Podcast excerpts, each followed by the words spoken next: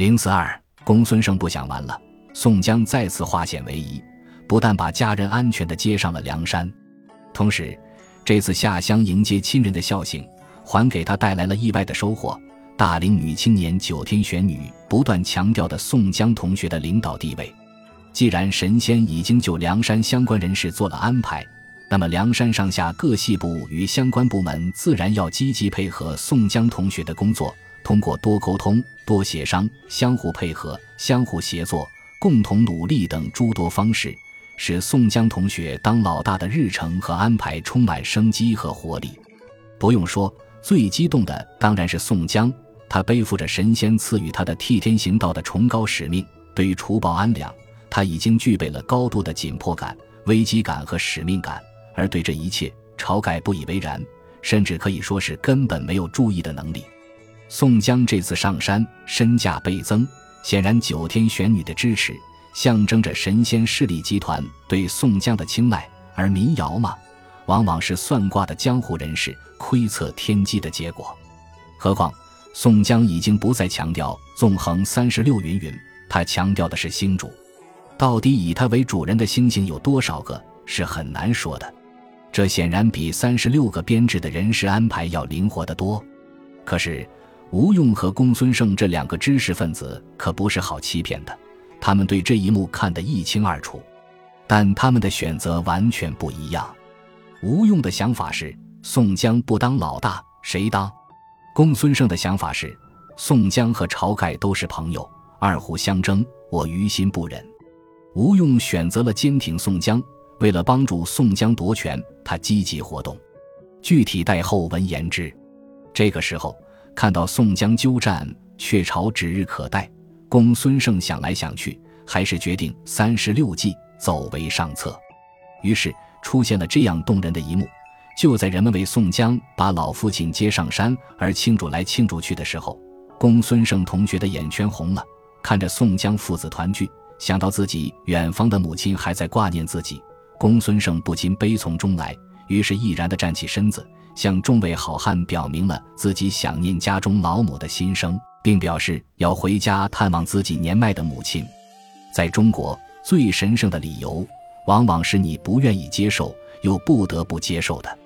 比如公孙胜要回家看他老母，这就是一个任何人都不能拒绝又不愿意接受的理由。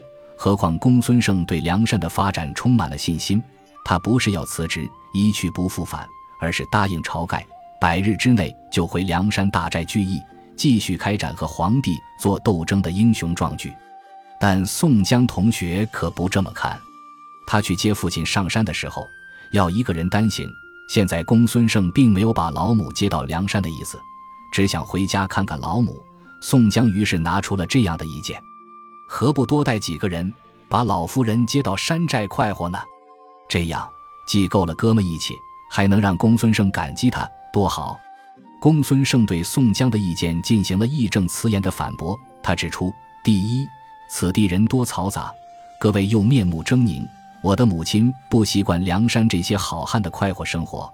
第二，我家中有田产山庄，不需要被接济，就可以过上中产阶级的幸福生活。听到这么义正辞严的反驳，宋江心里就是一万个不愿意，也只能放公孙胜下山了。宋江想留住公孙胜是有理由的。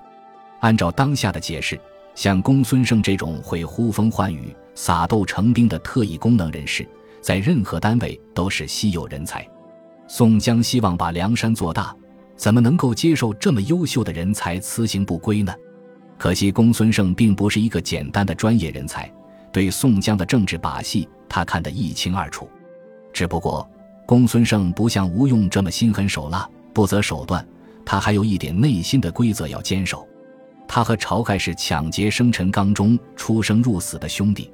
而宋江对他和晁盖都有救命之恩，让他去支持谁当老大，他都下不去手，两难之境，他也只有放弃自己的抱负了。公孙胜是一个对打劫生辰纲充满动力的人，而他家中也过着中产阶级以上的幸福生活，之所以对打劫如此热衷，显然不全是为了钱。那么他说什么生辰纲是不义之财，未必没有一点真诚的可能。如此看来。公孙胜也是半个理想主义者，这半个理想，就是时不时的感觉到社会的不公、朝廷的腐败，要报复而后快。公孙胜在宋江上山之前，是梁山的三号人物，仅在晁盖和吴用之下。就感情而言，他更倾向于憨厚忠诚的晁盖；就理想而言，他也更愿意跟晁盖走到一起。可是他一己之力，怎么能挽狂澜于既倒，扶大厦于将倾？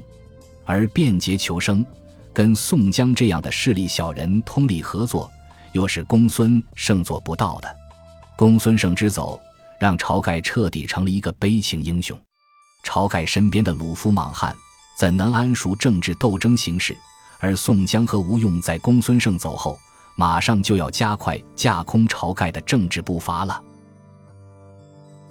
本集播放完毕，感谢您的收听，喜欢请订阅加关注，主页有更多精彩内容。